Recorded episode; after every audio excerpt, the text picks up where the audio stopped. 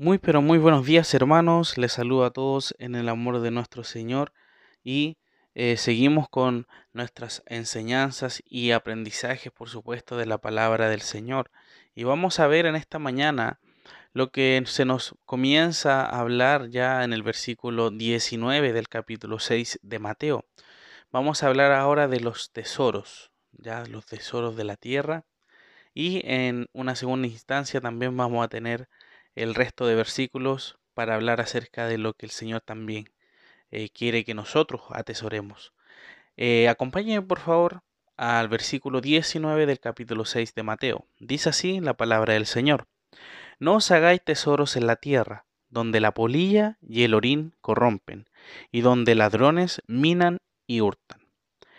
El Señor, hermanos, luego de dar lecciones sobre la vida de piedad, ahora realiza una enseñanza con dos mandatos, con el objetivo de que sus oyentes sepan cómo eh, debe ser la vida de los hijos del reino de Dios.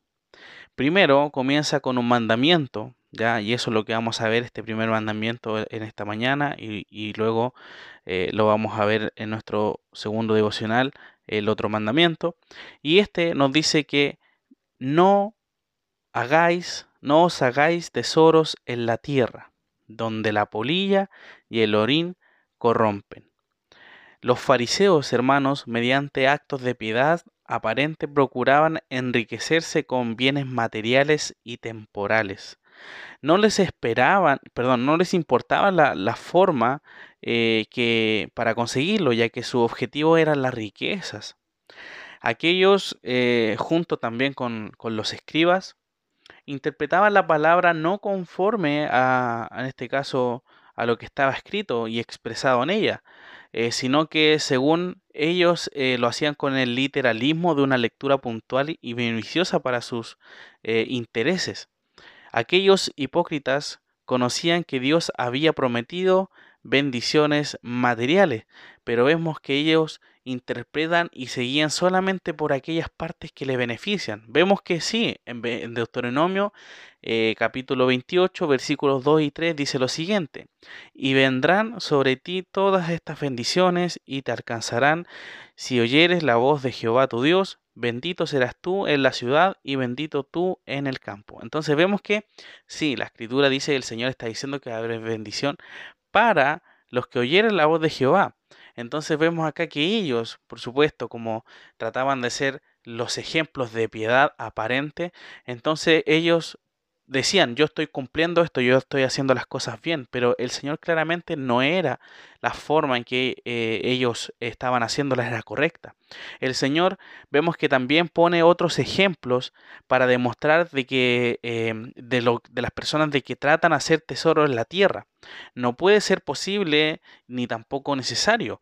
La polilla o más directamente la larva podía destruir rápidamente las eh, las telas preciosas que los antiguos atesoraban. Por otra parte, también vemos que eh, el orín literalmente significa comer. Puede referirse a las marcas en el metal de las monedas o en los parásitos que arrasaban, em, vemos los valiosos almacenes de alimentos. Entonces, sin embargo, toda la, probabilidad, las polillas, el, orín, representaban los agentes y procesos que hacen que los tesoros terrenales disminuyan en valor y finalmente dejen eh, totalmente de cumplir su propósito. Así el pan se pone eh, duro, no sé, eh, vemos que las vestiduras se gastan, los campos se llenan de malezas, los muros eh, se caen y los cercos se caen, los techos se deterioran y empiezan a gotear, las destrucciones por, por las causas de las termitas, vemos acá los efectos naturales del huracán, los tornados, los terremotos, las enfermedades, las erosiones del suelo, etcétera. Muchos, pero muchos, y no podemos dejar de parar mencionando ejemplos que nos hablan acerca de que puede pasar cualquier cosa con lo que nosotros quizás tengamos guardado. Entonces no, sirve de nada nosotros atesorar cosas acá. Por otra parte, vemos que Jesús eh, también utiliza otro ejemplo acerca de los ladrones que minan y hurtan. Eh, vemos que Jesús posiblemente estaba pensando en las casas construidas con adobe, las cuales era fácil para un ladrón hacer un agujero y robar los tesoros mal guardados. Finalmente la persona cuando muere, todos los tesoros terrenales sobre los que había puesto su esperanza se desvanecen con él. Y hoy, hoy día funciona de la misma forma, hermanos. No sacamos nada con poner nuestro corazón, nuestra mente ante lo que son los tesoros, lo que nosotros más apreciamos, que son cosas materiales, en, primer lugar. Porque esas cosas no las vamos a llevar donde vayamos. Y muchas veces esas cosas nos pueden desviar de los caminos del Señor, porque vamos a ver como más preciado, ya sea el dinero, ya sea unas posesiones, ya sea, etcétera, tantas cosas que pueden uno querer y, y gustarle mucho, que puede ser que eso pongamos antes que a Dios. Y eso es el peligro muy grande. Esperando, mis hermanos, de que todos entendamos de que gracias a Dios es todo lo que nosotros tenemos. Y el Señor nos dio algunas posesiones, algunos quizás tesoros, como nosotros podemos llamarlo, son para una buena y correcta administración, ¿ya? No por casualidad usted tiene lo que tiene, sino que usted tiene que administrarlo de una buena forma para glorificar al Señor. Y tiene que entender también de que no importa que pase cualquier cosa, lo más importante es la vida, el alma, el espíritu del creyente, el cual no se va a llevar nada de las cosas que están acá, sino que vamos a estar en un mejor lugar donde ni siquiera nos van a importar esas cosas.